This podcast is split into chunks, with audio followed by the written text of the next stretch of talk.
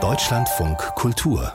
Breitband die AfD, das ist eine rechtspopulistische Partei mit vielen Mitgliedern, die offen rechtsextreme und völkische Positionen vertreten. Auch wenn nicht jede oder jeder aus diesem Grund die Partei wählt, Fakt ist, die AfD hat verfassungsfeindliche Bestrebungen und wird in einigen Bundesländern vom Verfassungsschutz beobachtet. Die AfD hat sich in den letzten zehn Jahren aber auch zunehmend nach Russland orientiert. Das ist das Ergebnis einer Recherche des spendenfinanzierten Recherchezentrums Korrektiv. Diese systematische Hinwendung nach Russland zeige sich in Programmen, Anträgen und Reden im Bundestag wie auch in Äußerungen vieler AfD-Abgeordneter.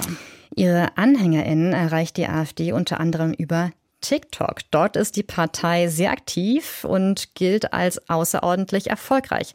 Warum ist das so? Darüber reden wir jetzt mit dem Politikwissenschaftler Markus Bösch. Er forscht an der Hochschule für angewandte Wissenschaften in Hamburg, unter anderem zu Desinformationskampagnen bei TikTok und betreibt den Newsletter Understanding TikTok. Hallo, Herr Bösch. Einen schönen guten Tag. Die AfD, die ist die erfolgreichste Partei auf TikTok, sagen Sie. Was bedeutet Erfolg überhaupt auf TikTok?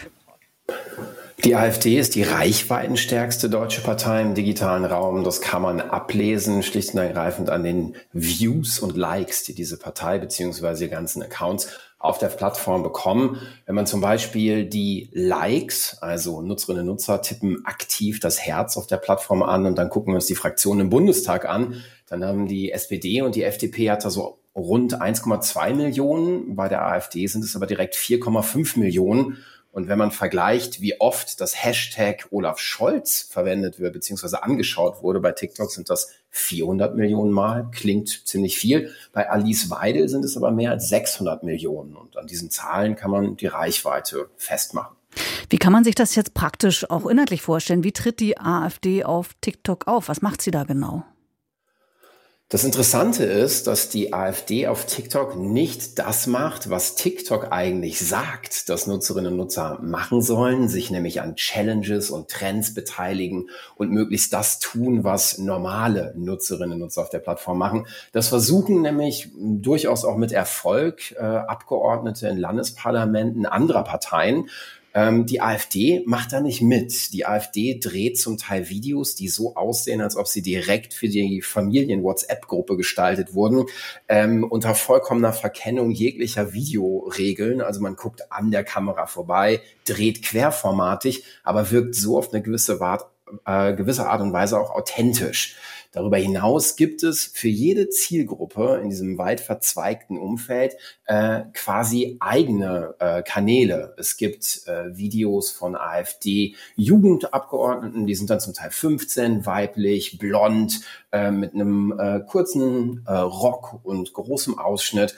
Äh, dann gibt es Videos, die sich eher wiederum an so, sagen wir, 50 plus X Menschen richten, die man vielleicht eher in Facebook-Gruppen vermuten würde. Das heißt, die Strategie hier ist sehr divers und ganz offensichtlich erfolgreich. Also aber äh, wenn das alles keine klassischen TikTok-Inhalte sind, die die Partei da postet, sondern eigentlich so Facebook-Videos, dann würde man ja eigentlich auch denken, die Partei, die hat jetzt vielleicht die Plattform nicht verstanden, aber so ist es nicht. Die Videos, die kommen äh, total gut an. Sie sagen jetzt, das liegt daran, dass sie so authentisch sind, aber ist das schon alles? Das ist sicherlich nicht alles. Die ähm, AfD versucht sich recht erfolgreich außerhalb einer politischen Elite zu positionieren, um ihren Hauptnarrativ Wir mit euch zusammen. Also ganz viele Videos fangen an mit dem Satz, liebe Freunde, da werden quasi die Nutzerinnen und Nutzer mit eingemeindet und gemeinsam ist man dann gegen die Eliten. Ähm, das gelingt durch diese Art und Weise sehr gut. Und bisweilen gelingt noch mehr, denn wenn der Spitzenkandidat der AfD zur Europawahl, Maximilian Krah, den relativ wenig Menschen vor seinen TikTok-Aktivitäten kannten, wenn der ein Video raushaut und sagt, du findest keine Freundin, dann guck keine Pornos, wähl nicht die Grünen, geh raus an die frische Luft und sei ein Patriot, Da machen sich darüber zwar bei TikTok und auch außerhalb sehr viele Menschen darüber lustig, aber er hat sein Ziel erreicht und ist flächendeckend in der überregionalen Presse mit äh, diesem Video gelandet. Also das ist schon ein sehr geschicktes Spielen mit, mit Erwartungen und mit Reaktionen, durchaus auch von anderen Parteien. Denn sehr viele Parteien, die auf TikTok sind, setzen sich nun mal sehr viel auch mit der AfD auseinander, aber treiben dadurch die Narrative der AfD in gewissem Maße auch voran. Was könnten denn noch Erklärungen sein? Zum Beispiel, dass die Inhalte sehr schwarz-weiß äh, präsentiert sind, also jetzt nicht vom Bild her, sondern von den Inhalten und eben auch provokant, wie Sie es schon beschrieben haben? Ähm, absolut. Also wir haben hier eine dramatische Zuspitzung. Auf der anderen Seite muss man sich das Ganze aber auch so vorstellen, dass die Abgeordneten oder Politiker in der AfD zwar Accounts haben, dass darüber hinaus aber eine riesige, ich möchte schon fast sagen, Armee von Fan-Accounts auf TikTok und auch auf anderen Plattformen unterwegs sind, die jede einzelne Aussage verstärken, verlängern, die sehr gerne auch einfach mal die Kommentarbereiche von äh, Organisationen, äh, Bildungsstätten etc. überfluten oder auch in Facebook, äh, TikTok, Verzeihung, Livestreams reingehen und auch da einfach flächendeckend das blaue Herz als Kennzeichen der AfD hier flächendeckend verteilen. Also könnte man es ungefähr so sagen, was jetzt die Strategie der AfD von denen anderer Parteien unterscheidet, ist so eine Art ähm, Kampagnenhaftigkeit. Also wir gehen alle gezielt äh, in einen bestimmten Livestream oder besetzen ganz gezielt ein bestimmtes Thema. Ich glaube, es ist erstmal einfach auch ein komplettes Verstehen eines sich wandelnden ähm, digitalen Umfeldes für politische Kommunikation. Denn ähm, die AfD ist einfach überall präsent, in allen Altersgruppen. Ähm, und dann, um ein kurzes Beispiel rauszupicken, vor einigen Tagen habe ich abends bei TikTok ähm, in unterschiedliche Livestreams reingeguckt und da waren halt in all diesen Livestreams waren vier Politiker und die waren alle von der AfD. Die AfD ist da halt präsent, andere Parteien nicht. Gibt es eigentlich auch Accounts oder Initiativen, äh, die analysieren, was die Partei für Inhalte da verbreitet? Also nicht nur platt reagieren, sondern es wirklich analysieren und die äh, vielleicht auch versuchen gegenzuhalten, also Gegenrede äh, machen? Es gibt in letzter Zeit ähm, eine ganze Reihe von äh, Versuchen, dem großen, übermächtigen Narrativ der ähm, Partei auf TikTok etwas entgegenzusetzen.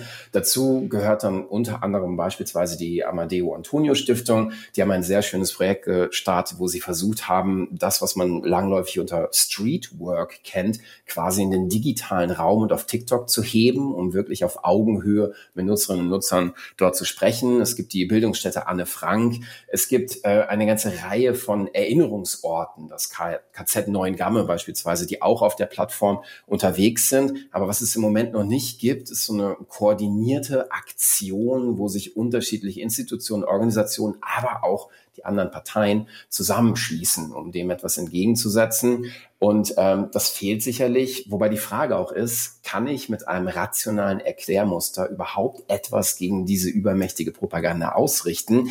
Denn äh, um hinterher zu sagen, das ist faktisch falsch, das haben wir schon 2016 bei Donald Trump gesehen, dass das gar nicht mehr so weit führt.